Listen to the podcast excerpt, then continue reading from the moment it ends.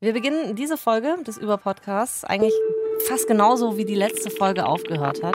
911, what's your emergency? Uh, it's my brother. I, uh, I think he's dead. Okay. Nämlich down, sir. What mit einem happened? Mord. Uh, wait a minute. I think we need an ambulance here right to 214 Park Lane. Okay. Okay, sir. They're on their way. Are you okay? Das sind die ersten Minuten von This Sounds Serious. Es ist ein 911-Anruf eines Mannes, der ja irgendwie offensichtlich in Not zu sein scheint. Offensichtlich, es klingt total dramatisch und sehr nah dran irgendwie für mich alles. Ja, ich lache jetzt schon, weil ich schon ein bisschen mehr darüber weiß. Also This Sounds Serious klingt tatsächlich erstmal so wie das, was wir in der letzten Episode dieses Podcasts wiederum ausführlich besprochen haben, nämlich wie ein True Crime Podcast.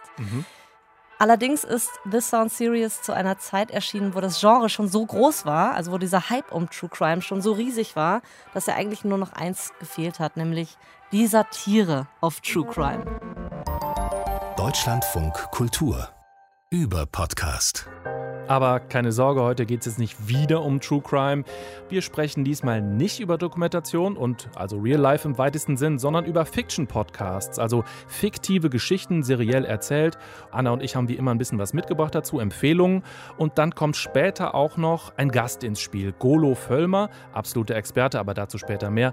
Ich bin Heiko Bär, schönen guten Tag. Anna Bühler hier, hallo. Und äh, bevor ich jetzt weiter über diesen Podcast This Sounds Serious schwärme, mal ganz kurz abgesteckt, Heiko. Fiction-Podcasts und du, ist es die Liebe auf den ersten Blick oder ist es eher tausendmal berührt? Ich habe so eine ganz klassische 80er-Sozialisation, also drei Fragezeichen, TKKG. Äh, später sowas wie Alf, wo mir übrigens erst total spät aufgefallen ist, dass das eigentlich nur der Ton von der Serie, also der Fernsehserie ist und dann so ein paar Sätze dazwischen und das dann nochmal als Hörspiel verkauft ist. Du hast mir gerade eine kleine Welt zerstört. Okay, danke, Heiko. Oh nein, tut mir leid. äh, also mir ist das halt irgendwann mal aufgefallen, als ich Kinder das habe nochmal hören hören. Und das war irgendwie schrecklich, dass ich da so voll drauf reingefallen bin. Tut mir leid. Ähm, naja, ich bin sehr lange aus dieser ganzen Geschichte ehrlich gesagt rausgefallen und erst bei Welcome to Night Vale wieder reingekommen. Dazu auch gleich mehr. Also seitdem würde ich sagen, Beziehungsstatus eher so, es ist kompliziert.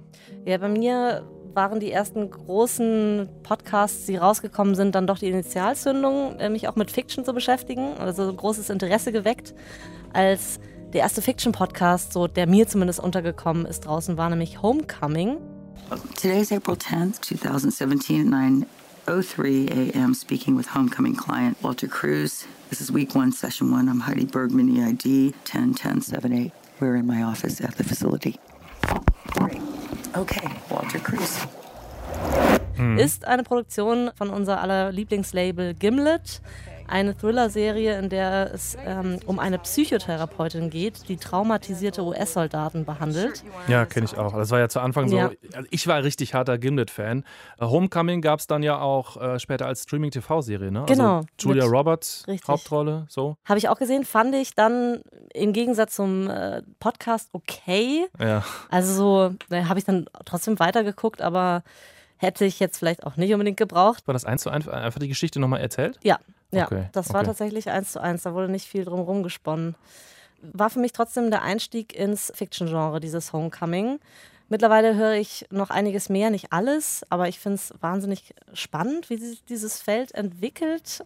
Und jetzt ganz unabhängig mal vom Hörgenuss, für mich ist Fiction auch total aufregend, weil ich glaube, dass es noch sehr, sehr viel mehr Serien wie dieses Homecoming geben wird. Oder vielleicht auch Filme, die auf Basis einer Podcast-Geschichte eben entstehen. Also das heißt Podcast zuerst und danach geht die Verwertungskette los sozusagen.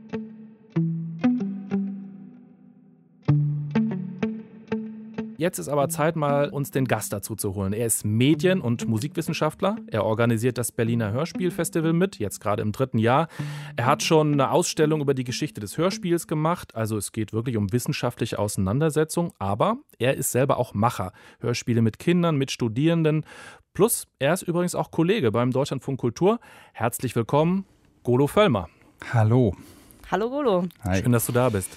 Ich bin gespannt. Ja, wir sprechen heute über Fiction-Podcasts. Hörst du Podcasts? Ja, ich höre viel Podcasts, aber tatsächlich hauptsächlich Doku. Also Fiction ist für mich noch ein bisschen so ein Fragezeichen dran. Welche Art von Doku sind das dann? Storytelling, Doku-Podcast oder eher so Unterhaltungs-, also ja, also Startup habe ich zum Beispiel damals mitbekommen und dann also tonnenweise This American Life und äh, Radio Lab und mhm.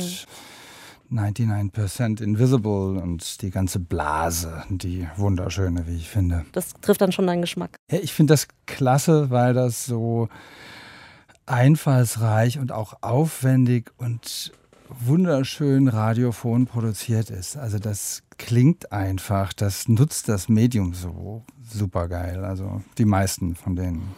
Wir sprechen ja jetzt hier über Podcasts. Du bist Hörspielmann. Müssen wir eigentlich schon über den Unterschied sprechen? Gibt es da irgendwas, was für dich, ich glaube, die Kriterien, die, die sind nicht total in Stein gemeißelt, aber wie ist das für dich so, so als Abgrenzung voneinander? In Deutschland kennen wir es ja eigentlich als so ein ja, Diskussionsformat, Laberformat. Und da haben sich jetzt ein paar Leute in den letzten Jahren auf den Weg gemacht, das zu ändern, 4000 Hertz zum Beispiel. Dabei sind die eigentlich wieder näher ans Radio drangegangen, behaupte ich. Die alten Podcasts, wo ein paar Nerds zusammensitzen und sich über ein Spezialthema austauschen, das kann man auch am Stammtisch machen. Also ich will das jetzt nicht schlecht reden, das ist ganz toll, weil da Themen zum Teil unheimlich ins Detail und auch mit einer Ruhe und so weiter besprochen werden. Aber mir hat es immer nicht ganz gereicht von der Durchproduziertheit, wo ich dachte, okay, die letzten zehn Minuten, auf die hätte ich jetzt auch verzichten können. Das war irgendwie ein Seitenthema, das brauche ich nicht. Und das haben halt die amerikanischen, uh, This American Life und so weiter vorgemacht, als erste gemacht, dass eng, dicht produziert und eben einfallsreich mit guter Musik dran. Das heißt, äh, wenn du jetzt davon sprichst, wir gehen wieder mehr Richtung Radio, sprichst du vor allem von der Professionalisierung, nehme ich an. Ne? Ja, das kann eine Professionalisierung sein, das kann aber auch einfach nur ein Einfallsreichtum sein. Es kann einfach nur auch ungewöhnlich sein. Ne? Das muss jetzt nicht zwangsläufig extrem äh, detailliert am Schnittplatz äh, gebaut und produziert sein mit ganz vielen Tonspuren.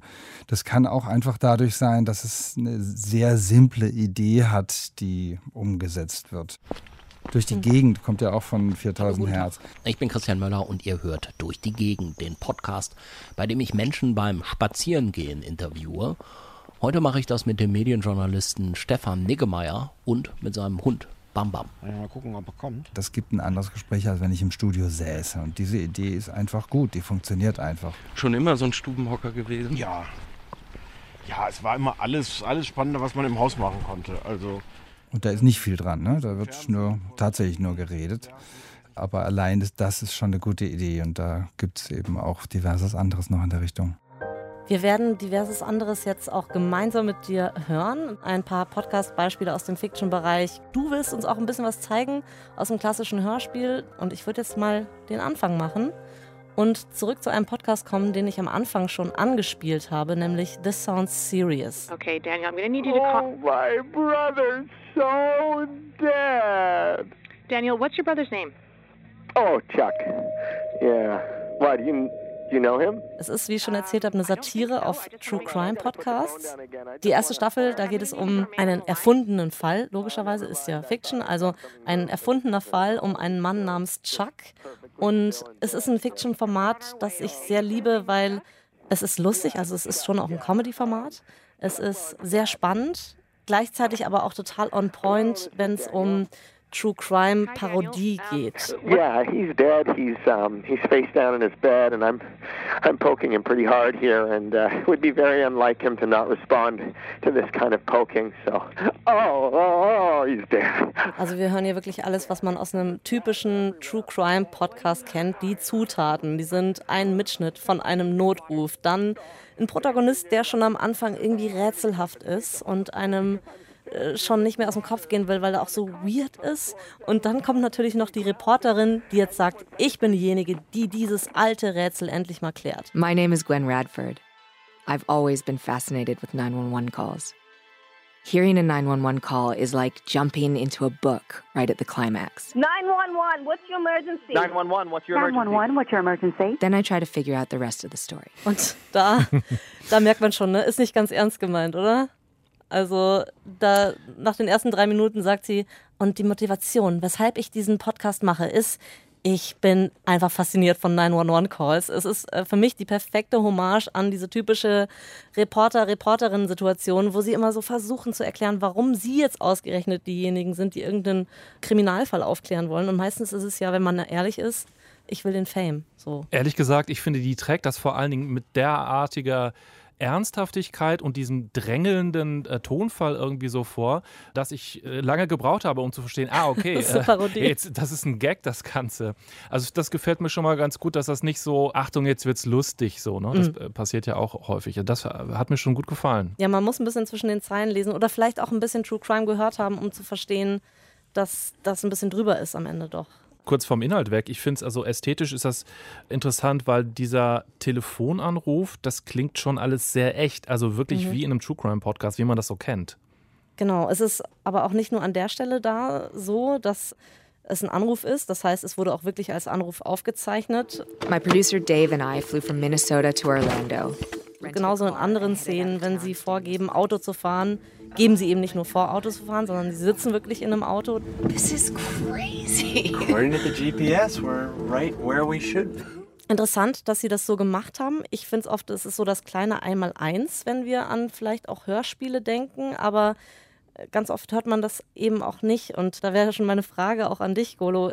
Warum ist es für mich so was Neues, dass ich jetzt sage, okay, es ist besonders authentisch, Hm. weil wir hier die echte Autofahrt hören, weil wir hier den echten Anruf hören und nicht irgendwas, was ja am Ende technisch quasi im Nachhinein eingefügt wurde. Ja, ich glaube, da gibt es eine speziell deutsche Tradition, die mag auch in England und Frankreich und so, so ähnlich sein, aber vielleicht in den USA ein bisschen schwächer, dass äh, wir Hörspiele als was anderes kennen und zwar als was sehr Artifizielles, was sich eigentlich an Literatur orientiert. Das heißt, es kommt auch oft aus der Literatur und das heißt, da hat eigentlich einer was geschrieben und jetzt setzen sich ein paar ins Studio und sprechen das und da, also ja, heute lacht man auch öfter mal darüber, dass das immer noch so stark ist. Es ist immer noch sehr stark.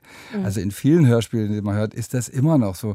Jetzt bei uns auf dem Ende Mai auf dem Festival wird ein Stück laufen von Ribberisch und Blum, das heißt die Phantome des Türquälers. Und da geht es darum, dass im Hörspiel die Türen und Schritte sind eigentlich fast das einzige Geräusch, was in diesen klassischen Hörspielen vorkommt. ne? Ich muss, ich muss markieren, ein Raum wird gewechselt oder jemand kommt rein und jemand bewegt sich. Was anderes ist nicht interessant, mehr brauche ich nicht. Ansonsten wird einfach nur gequasselt, gibt es einfach nur Dialoge. Genau. Und das ist halt wahnsinnig weit von der Realität weg. Aber es gibt ein schönes Beispiel und das ist eins der ganz, ganz, ganz alten klassischen Hörspiele von Orson Welles, uh, The War of the Worlds. Ladies and gentlemen, following on the news given in our bulletin a moment ago, the Government Meteorological Nach einer H.G. Wells-Erzählung. Und da hat der ganz, ganz trickreich damit gearbeitet, dieses Hörspiel oder diese Erzählung davon, dass da was passiert, nämlich Außerirdische landen auf der Erde vom Mars und bedrohen jetzt die Erde, dass das natürlich klingt. Und zwar lässt er das Ganze quasi im Radio spielen. Das heißt, der Erzähler ist der Radiomoderator, der sagt, so, wir haben jetzt hier einen Bericht und jetzt schalten wir mal raus zu unserem Reporter. Und dazwischen schalten die immer wieder ins Radioprogramm zurück und lassen ganz banale Musik laufen. Der Bandleader Raymond Rockello, das ist übrigens Bernard Herrmann, also der große Filmmusikkomponist, der Psycho und äh, Taxi Driver vertont hat. Und da wird halt gemacht, das ist ein normales Tagesprogramm und äh, jetzt schalten wir mal raus, jetzt kommt mal wieder ein bisschen Musik. Und dadurch, dass das so nah an der Realität inszeniert war, sind halt damals so viele darauf reingefallen. Ist ja bekannt, da gab es ja so eine Art Massenpanik, dass Leute wirklich dachten, jetzt sind da Außerirdische gelandet und angefangen haben, die Stadt zu verlassen. Here's Mr. Wilmot, owner of the farm here. He may have some interesting facts to add. Mr. Wilmot, uh, would you please tell the radio audience as much as you remember of this rather Genau, und das ist halt nochmal der, der gleiche Versuch, in dem der Reporter dem Bauer, auf dessen Land jetzt die Untertasse gelandet ist, sagt, nee, die müssen lauter sprechen und ihn unterbricht und so weiter. Das, das authentifiziert das halt alles. Wir haben ja eben in The Sound Series auch Ähnliches gehört. Also sozusagen die Kerbe ist die gleiche, in den diese beiden Beispiele Mhm. reinschlagen. Also der Versuch, möglichst originalgetreu Sachen abzubilden, die dann aber als Spaß gemeint sind. Ja, absolut. Das übrigens tatsächlich auch, man hört ein bisschen den Raum des Studios da beim Mhm. Wells, wenn man ein bisschen geschult ist. Das ist nicht draußen aufgenommen, wenn die da auf, angeblich auf dem Feld in der Umgebung von New Mhm. York stehen. Aber äh, genau, das haben die Leute damals nicht gemerkt.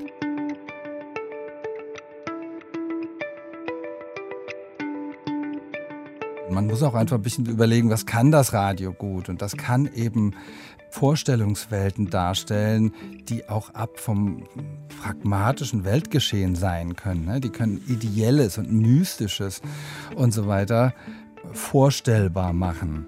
Und äh, sie machen es eben extrem einfach, weil ich kein Bild dazu brauche. Es gibt sogar Leute, die gesagt haben, das ist sogar viel besser. Wenn ich ein Bild dazu produziert habe, dann gibt es dieses eine Bild. Aber wenn ich mir das Bild selber erzeugt habe, wenn mich so ein, eine Stimme beeindruckt hat und das, was sie erzählt, dann ist das vielleicht viel nachhaltiger und prägt sich viel mehr ein, weil es mein eigenes Bild war. Das ist so eine Vorstellung, die es da gibt. Und wir hören jetzt mal rein, also in Wolfgang Borchertz draußen vor der Tür. Beckmann, du schläfst ja. Ja, ich schlafe. Wach auf, Beckmann, du musst leben. Nein.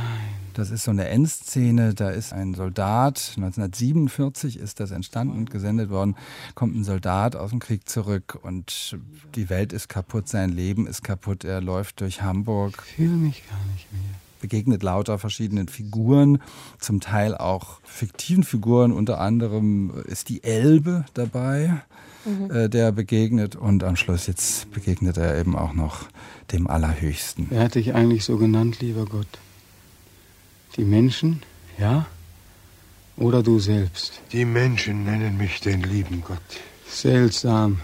Das müssen ganz seltsame Menschen sein, die dich so nennen. Aber es ist durchaus szenisch. Es gibt nur immer wieder diese Momente, wo er sozusagen in Dialog mit dem Höheren geht.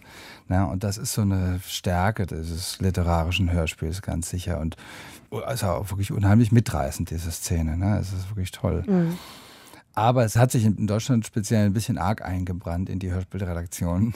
Und das hat dann irgendwann auch Ärger gegeben. Und davon befreit man sich, glaube ich, jetzt immer noch. Es ist immer noch da.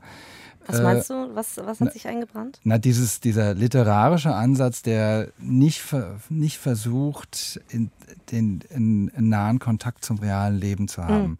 Entweder durch die Darstellungsform äh, oder auch durch andere Mittel. Also ähm, Mhm. zum Beispiel, in denen es vielleicht gar keine richtige Erzählung ist, gibt es auch verschiedene Sachen, die in die Richtung gehen. Also ich habe ja mal einmal in meinem Leben auch ein Hörspiel geschrieben, ein Krimi. Ah. Und, äh, mhm. und habe dann mit dem Regisseur am Anfang gesprochen. Ich wollte so dieses Authentische sozusagen hervorholen und eben gerade nicht das Artifizielle. Und ähm, dann hat der mir erklärt, dass gewisse Situationen einfach technisch also deswegen äh, artifiziell gemacht werden im Studio, weil das technisch kaum möglich ist. Also eine ganz schlichte Situation. Ich war dann auch mal kurz dabei, als die äh, Aufnahmen vonstatten gegangen sind. Da ging es darum, dass jemand aus einem Auto steigt.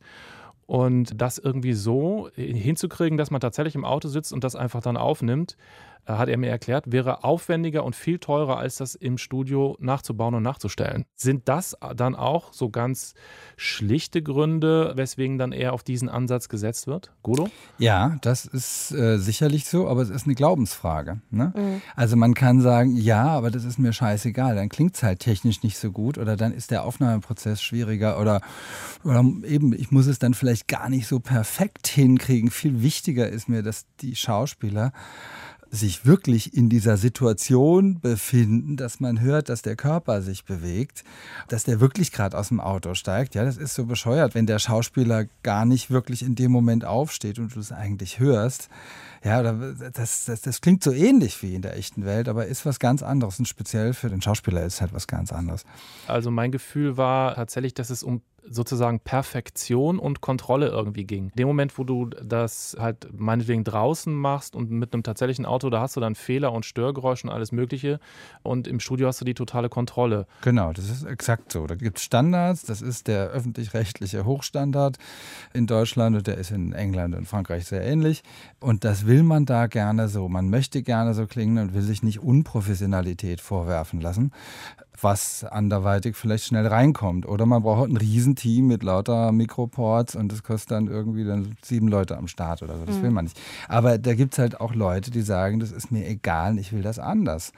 Ein Beispiel, was da eben ein bisschen Geschichte gemacht hat, ist äh, March Movie von Michael Köhlmeier und Peter Klein. Ja, und jetzt sind es noch ein paar Meter da hinauf. Dann kommen wir zu der Stelle, wo ich sie nach 13,5 Jahren gefunden habe. Das ist mal eine ganz abgedrehte Geschichte, dass da eine Kapelle verschwindet aus einem österreichischen Dorf, aus Hohenems. Und irgendwann findet die ein Bahnwärter unter einem Stein auf dem Schlossberg. Und die sind nur noch einen halben Zentimeter hoch, aber sie spielen noch. Wenn ich jetzt den unteren Stein auch noch hebe, dann kommen sie heraus. Das hat den tragischen Hintergrund, dass aus diesem Dorf tatsächlich im Zweiten Weltkrieg Musiker verschwunden sind, nämlich weil sie Juden waren.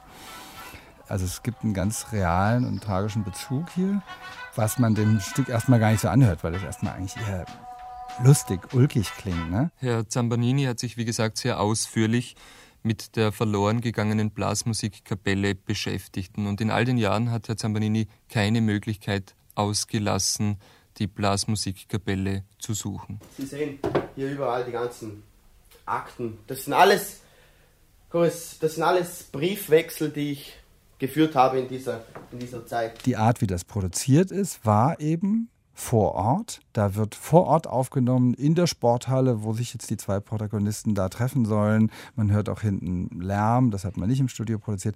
Und es gab kein Skript. Das halte ich für ganz schlau oder also bestimmt, also für bestimmte Mhm. Situationen auf jeden Fall. Man hat quasi den Charakteren nur gesagt, du, du bist jetzt der und du machst das und das und, und dann du bist der andere und ihr habt den und den Konflikt. So, und jetzt trefft ihr aufeinander und jetzt macht mal. Also man hört's, finde ich, dass die Sprecher, die in der Situation sprechen, keinen Text vor sich haben. Das hört man. Das ist so, so lebendig. Da sind Sprechfehler drin, da sind Unsicherheiten drin zu hören.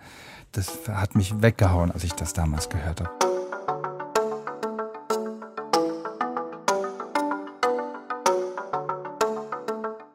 Ich habe jetzt ein Beispiel für euch dabei, wo ich sagen würde, eigentlich wäre das für mich ein klassisches Hörspiel, wenn nicht unter anderem auf diese Erzählerstimme verzichtet worden wäre. Hörverlag Serials.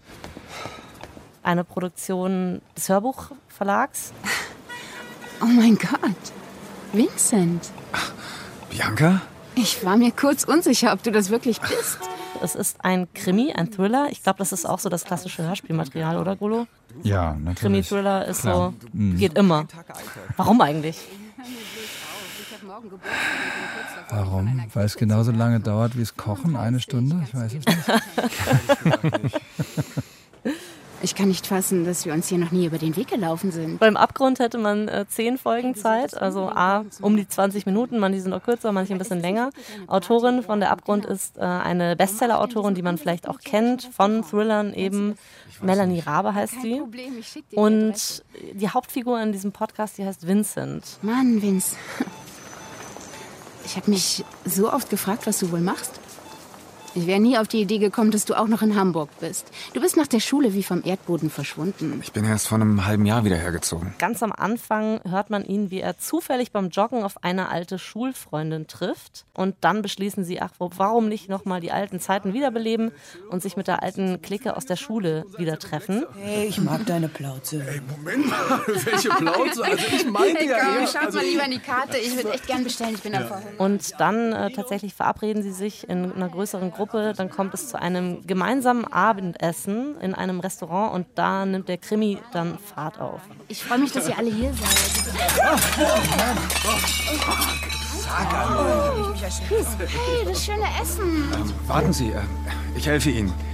Äh, Moment, äh, entschuldigen Sie, hallo? Sag mal, Entschuldigung, ist diese Tussi da gerade ernsthaft weggerannt, nachdem sie ein Tablett mit vier Tellern einfach hat fallen lassen?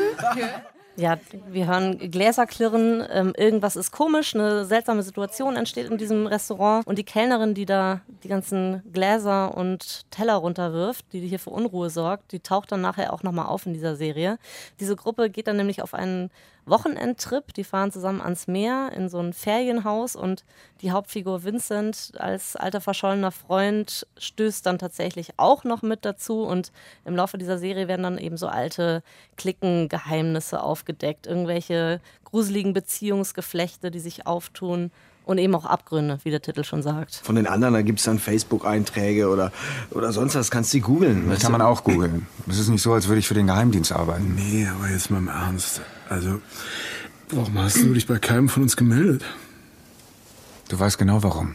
Wie ist euer erster Eindruck?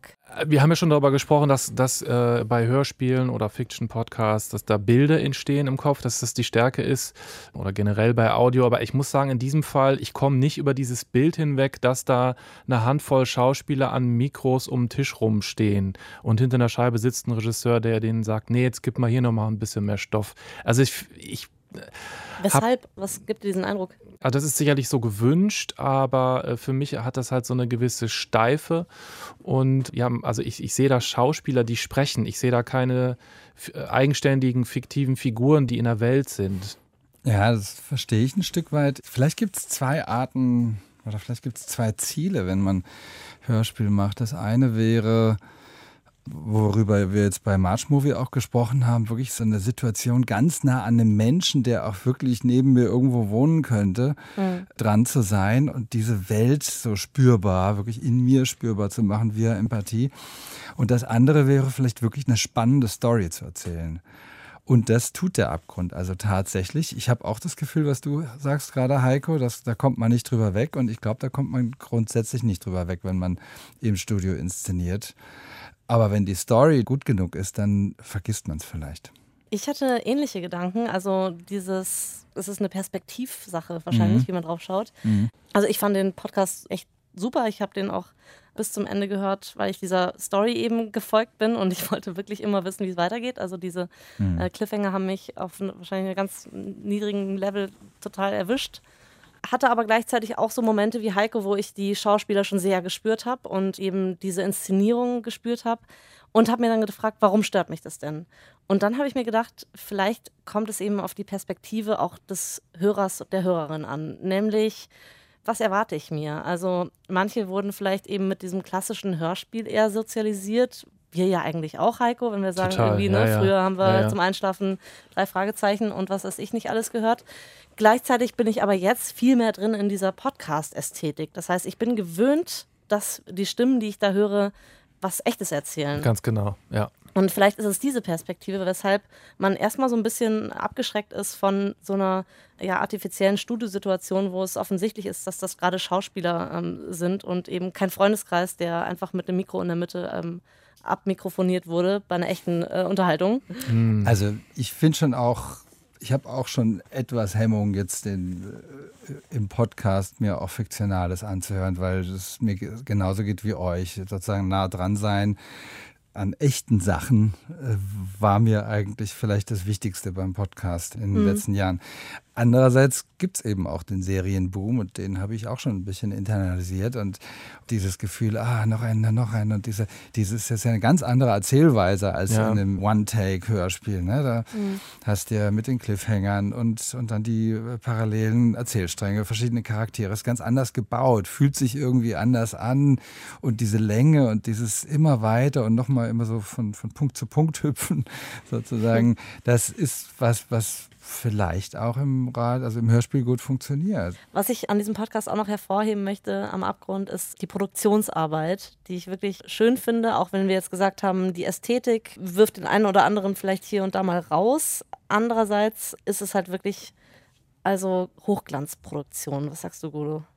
Ja, das ist aufwendig, es ist gut gemacht, es ist gut gebaut. Die Atmos, zum Beispiel, was weiß ich, was, was war das, wenn einer vom Tisch, wenn der sich jetzt mal wegdrehen soll, dann ist das so mikrofoniert und da wahrscheinlich noch zusätzlich dann Raum draufgegeben, künstlicher, dass das wirklich nach Wegdrehen und einen Meter Körper wegbewegen und so klingt. Also das machen überhaupt nicht alle. Das ist, das ist gut gemacht. Also, Mhm.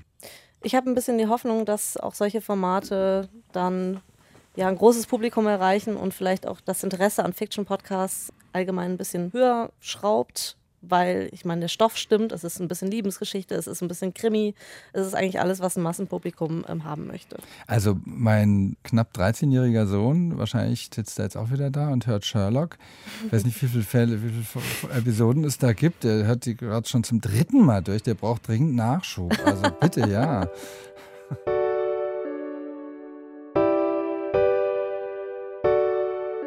Ich würde auch gern jetzt noch ein äh, Beispiel mit in die Runde bringen und schließt ein bisschen den Kreis, weil wir haben ja eben schon Golo von deinem Orson Welles Stück so ein bisschen so einen Ausschnitt gehört und auch jetzt das, was ich mitbringe, hat diesen Twist Radiostudio, sage ich mal. A friendly desert community where the sun is hot, the moon is beautiful, and mysterious lights pass overhead while we all pretend to sleep. Welcome to Night Vale. Es heißt Welcome to Night Vale. Das ist also ein Fiction-Podcast, der alle 14 Tage veröffentlicht wird. Und jede Folge klingt eben so, als ob man bei einem Lokalradio einschaltet. Also, dass einem die News von Night Vale näher bringt. Das ist ein fiktives Wüstenkaff, in dem ja seltsame Dinge passieren. Und so geht alles los. Hello, listeners. To start things off, I've been asked to read this brief notice. The City Council announces the opening of a new dog park at the corner of Earl and Somerset near the Ralphs. They would like to remind everyone that dogs are not allowed in the dog park. People are not allowed in the dog park. It is possible you will see hooded figures in the dog park. Ja, also in einem Hundepark, ich fasse kurz zusammen, gibt es mysteriöse Figuren mit Kapuzen, vor denen man sich besser in Acht nehmen soll. Dann wird später von einer alten Frau namens Josie erzählt. Engel tauchen auf, wo sich aber alle einig sind, die gibt es eigentlich gar nicht. Es wird berichtet von einem Neuankömmling in der Stadt, der mit seltsamen Gerätschaften hantiert und also so geht das weiter. Und das ist alles nur in der allerersten Folge. Wow. And now the news. That new scientist we now know is named Carlos, called a town meeting. He has a square jaw and teeth like a military cemetery. His hair is perfect. Es wird Stück für Stück diese seltsame äh, Welt von Night Vale also aufgeblättert. Die Folge, die wir jetzt gerade gehört haben, die ist von 2012. Äh, jetzt haben wir 2020. Anfang März ist also die Folge 163 rausgekommen. Also das Konzept serielles, fiktionales Erzählen, das geht da total auf, weil man sich immer in einem Kosmos bewegt, der wird eben so Stück für Stück erweitert. Es gibt wiederkehrende Figuren, aber irgendwie bleibt es halt durch diese ganzen Veränderungen auch neu und frisch. Also ich stelle mir das wahnsinnig vor, da den Überblick zu behalten. Es dürfen ja keine Fehler passieren. Also äh, Sachen, die jetzt der Vergangenheit widersprechen. Also wenn der Engel Rechtshänder ist, dann darf er ja in der 58. Folge nicht plötzlich irgendwas mit links machen oder so. Also allein der Aufwand stelle ich mir total irre vor. Also Sachen, die zu Charakteren nicht passen, wahnsinniger Aufwand. Wer jetzt abgeschreckt ist übrigens, also 163 Folgen Irrsinn, wie soll ich da reinkommen? Das ist tatsächlich so gemacht, dass man jederzeit einsteigen kann. Wie geht's at SZ? Äh, oh Oder- Gott, das ist eine, ha- Oder das ist ein verbotene harter Liebe. Vergleich. Oder Äh, die Simpsons da- meinetwegen. Okay, Simpsons. Ja, stimmt. Funktioniert im Grunde abgeschlossen für sich, aber man kann jederzeit ein. Ja, so, Simpsons lasse ich, lass ich lieber gelten, sagen wir mal so. Die erklären das übrigens auch beim Podcast direkt am Anfang von den Folgen. You can start listening to Welcome to Night Vale with any episode, and you should feel free to skip around or move backwards. Time is weird, so your listening experience can be too. Okay, jetzt äh, reden wir mal ganz kurz über die Produktion. Das ist ja wirklich seit Jahren ein Erzähler. Und ich habe gelesen, der nimmt das alles wirklich irgendwo in seiner Wohnung auf, hat er erzählt. Also es gibt äh, zwei Autoren, die schreiben die Texte hauptsächlich und er nimmt das dann alleine auf. Er ist eben dieser fiktionale Radiosprecher. Es gibt Gäste, klar, aber das ist sonst von der Produktion, jetzt mal abseits von der Musik, wahnsinnig spartanisch. Also Golo nochmal quasi der Sprung ganz zum Anfang. Ist die Produktion dann letztendlich doch, zumindest jetzt ähm, aktuell, sowas, was ein Podcast ausmacht? Also das Spartanische, was ja sicher auch dann einfach am Geld liegt? Ja, das ist ein, ist ein Merkmal einfach davon. Und das ist ja der Grund, wieso es so viele machen können und so viele tun und sich das so zauberhaft ausdifferenziert und Leute so krasse Experimente machen wie bei Night Vale. Also mich hat das ziemlich weggeblasen. Und ich fand es übrigens nicht so leicht, da reinzukommen, weil dann wird dann eben von der Faceless Woman und sowas erzählt. Und dann musst du erst mal anfangen, dir einen Reim draus zu machen, was das denn sein könnte. Mhm. das stimmt. Man muss sich total darauf einlassen, dass die absurdesten Dinge passieren und man muss das alles so stoisch hinnehmen, würde ich sagen. Also in dem Interview, da haben die beiden Erfinder, die heißen übrigens Joseph Fink und Jeffrey Craner, die haben gesagt, die Idee war, alles geht. Also sprachlich jetzt. Das kann absurd sein und poetisch und lustig. Also was immer man will, Hauptsache, es wird die Kontinuität eingehalten. Und dann kann man eben auch eine Katze einführen, die kleine giftige Katzenbabys gebiert. Also es gibt totale kreative Freiheit, würde ich mal sagen. Wir können ja mal quasi jetzt acht Jahre weiterschreiten in die aktuelle Folge, nämlich Folge Nummer 163. Night Vale, Carlos and I went to see a new play the other night. It's been ages since we went to the theater. I think the last show we saw was Hamilton, which is a Tony and Pulitzer winning hip hop musical about figure skater Scott Hamilton, who died in a duel to fellow Olympian Katarina Witt. Anna, ich weiß jetzt gar nicht, ob du das regelmäßig hörst, aber wie, wie ist dein Eindruck so? Ich habe es noch nie gehört. Ich höre das jetzt tatsächlich gerade das erste Mal und nicht ganz richtig. Ich habe gelogen. Ich habe einmal reingehört, habe dann festgestellt, irgendwie ist es nichts für mich, weil es mir zu schräg ist irgendwie. Mhm. Äh, ich nicht in diese Geschichten reinkomme. Und jetzt gerade hat sich das leider ein bisschen wieder für mich bestätigt. Ähm, Sobald es irgendwie so ein bisschen ich weiß gar nicht, also, so, also Sci-Fi ist zum Beispiel auch überhaupt nicht meins. Ja. Ähm, äh, du, merkst, ich äh, schlänge mich gerade, weil ich noch nicht mal eine Bezeichnung für dieses äh, Genre gerade parat habe. Ja. Äh, Da Also komme ich irgendwie nicht gut rein. Okay, also irgendwas, was Fantasy, Grusel, Fantasy, Science Fiction, so. all Der, der das Begriff hat mir gefehlt. ist irgendwie. Wobei ich, was ich irgendwie sehr modern finde, jetzt hier bei diesem Ausschnitt, den wir jetzt gerade gehört haben, ist, dass die reale Welt irgendwie einbauen. Also man ist eben dann doch nicht nur in diesem Night Vale. Mhm. Äh, die reden ja jetzt hier vom äh, Musical Hamilton. Es geht um YouTube-Tutorials. Äh, nur dann eben das mit diesem Twist, dass man in äh, Vale lernen muss, wie man automatische Gesichtserkennung umgeht. Das macht das Ganze so zeitgemäß. Mhm. Die Ästhetik gefällt mir total gut. Ich glaube, bei den Themen bin ich nur leider ganz, ganz schnell verloren. Da haben, also da fliege ich einfach raus. Was aber auch bei Filmen mir genauso passiert, obwohl die ganz toll sind und alle sagen, wenn du diesen Film nicht gesehen hast, dann fehlt dir was in deinem Leben. Bisher nicht. Ich hatte ja so eine total, wahrscheinlich auch äh, banal und offensichtliche Assoziation, nämlich Twin Peaks. Ging Ah. euch das auch so? Ja, dachte ich auch, genau, klar. Ja, ähm, aber ein Unterschied ist tatsächlich, da muss ich Anna auch tendenziell ein bisschen beistimmen. Mir wäre es lieber, wenn mir es ein bisschen mehr erzählt würde, was die da machen. Ich finde es total interessant, was die da rauskramen. Also ich hatte in eine Folge reingehört, die hieß Kassette. Da ging es um subliminale Botschaften auf Kassetten. Und ich glaube, das bezieht sich, da gab es in den 60er Jahren einen Friedrich Jürgensen, der eine Technik entwickelt hat, wie man die Toten auf Tonbändern aufzeichnen kann und dann das irgendwie hörbar machen und dann eben sa- hören kann, was die Oma zu einem sagt, die schon im Himmel ist. Ähm, und ich glaube, die beziehen sich auf lauter solches Zeug und bauen das da alles ein. Aber ich würde es auch ein bisschen lieber erzählt bekommen. Ich finde, es wird dann nicht erzählt, oder? Wie ist Also eigentlich sehe ich es tatsächlich genauso. Ich bin ein bisschen überrascht, wie wahnsinnig erfolgreich dieser Podcast ist, weil ich den schon sehr abseitig und nerdig finde so. Also von den Themen, auch was du jetzt gerade erzählt hast zuletzt.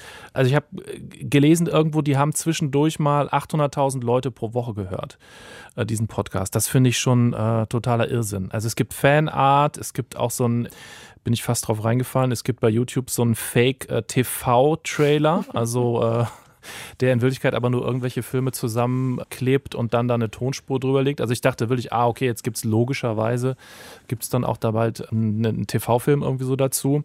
Naja, keine Ahnung. Es ist sehr, sehr nerdig, aber irgendwie äh, funktioniert's. Also es gibt Bücher, es sind mittlerweile andere Podcasts dazugekommen und es gibt übrigens auch die obligatorischen Live-Auftritte. Die nennen das dann natürlich auch direkt World Tour und äh, kommen auch nach Deutschland. München, Köln, Berlin. Also quasi unsere drei Städte. Wer ist dabei? Ja, ich würde mir das anhören. Ich würde es gerne näher verstehen. Es hat mich nämlich ziemlich verwirrt einfach. Wir haben angefangen mit der These, dass Podcasts möglicherweise in Zukunft noch mehr als jetzt eh schon Anfang einer Verwertungskette sein können, im Sinne von, es gibt jetzt bald Podcasts, aus denen häufiger Serien werden, aus denen häufiger vielleicht auch Buchserien werden. Glaubt ihr, dass wir damit in Zukunft noch häufiger konfrontiert werden als jetzt schon? Ja, ich glaube das schon. Das ist ein wunderbar mobiles Format. Das ist das offensichtlichste, aber auch wirkungsvollste Argument dafür, glaube ich, weil alle Leute immer mobiler werden und man das äh, für die ganzen Lücken, die man sich gar nicht erlaubt, dafür keine Zeiten geben, in denen nichts passiert, muss man irgendwo mit irgendwas füllen. Und da passt das unheimlich gut rein. Ich, also ich kann mir das auch gut vorstellen, dass das funktioniert in Zukunft. Mein ähm, Blick ist so ein bisschen, vielleicht sind wir auch am Anfang von so einer Lern- und Produktionskurve von all dem. Und äh, vielleicht gibt es ja dann aber auch noch eine gewisse Entwicklung, was den Rest angeht. Und dann wird es mich, glaube ich, auch einfach besser abholen. Daran angeschlossen aber auch noch eine Frage, die da eigentlich auch mit gemeint war, nämlich kriegen wir die neuen Serienstoffe in Zukunft aus Podcasts? Also mir ist noch kein äh, besonders erfolgreicher Fall begegnet. Ich weiß auch gar nicht, ob das so gut übertragbar ist, weil im Radio halt Sachen gehen. Was habe ich denn mal gesehen? Von Serial gibt es irgendeine so Umsetzung, die fand ich grauenerregend. Ähm, das fand ich überflüssig. Das Bild ist überflüssig, fand ich da. Und das hat also definitiv mehr genommen, als es gegeben hat. Das liegt natürlich auch daran, wer das wie produziert. Also das ist nicht prinzipiell so, aber ich weiß gar nicht, an welchen Stellen das notwendig wäre. Aber da bin ich vielleicht auch unbelegt. Also Heiko, hast du da bessere Ideen? Hm. Serial-Verfilmung war wirklich grauenhaft. Homecoming war für mich okay. Ich, also insgesamt guckt man ja immer dann gerne in die USA. Wenn da jetzt irgendwie ein wahnsinnig erfolgreiches Format mal kommen würde, also ich habe das bis jetzt zumindest noch nicht wahrgenommen, dass das so ist, wo das dann auch so super funktioniert hat, könnte ich mir vorstellen, dass dann in Deutschland irgendwann auch mal die Leute denken, ah, okay, so rum geht es ja auch. Aber ich weiß nicht, gerade so am Horizont sehe ich es noch nicht. Mhm. Eine Sache, die für mich auch hängen geblieben ist äh, aus, den, äh, aus unserem Gespräch heute, was du gesagt hast, Golo, finde ich ganz, ganz wichtig, nämlich, dass wir hier im Podcast und auch mit diesem fiktionalen Genre die Chance haben, endlich mal Experimente zu wagen. Das ist was, was mir auf dem deutschen Podcastmarkt noch fehlt. Es wird schon hier und da gemacht, das finde ich auch super. Trotzdem, warum nicht mal auch komplett neue Wege gehen und, und schräge Sachen machen? Und ich glaube, dass das mehr kommen wird und ich glaube auch gerade, dass das fiktionale und fiktionale Podcasts diese Entwicklung hoffentlich noch weiter unterstützen werden. Wie du hier gerade ein absolut geiles Schlusswort hingelegt hast. Echt, oder? Also da kann man ja wirklich War also nicht meine absolut, Absicht. absolut nichts mehr zu sagen. Ich, ich schließe mich jedem deiner Worte an, auf jeden Fall. Ich bin auch dabei.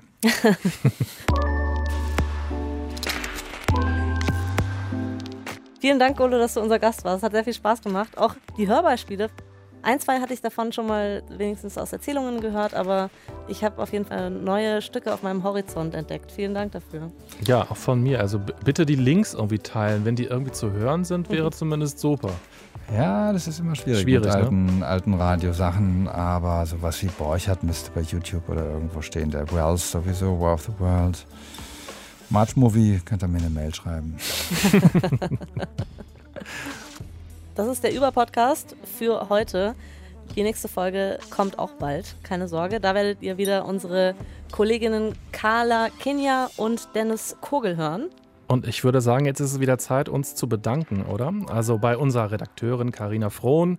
Danke auch ans Team, an Christine Watti, an Jana Wutke und an Sandro Schröder.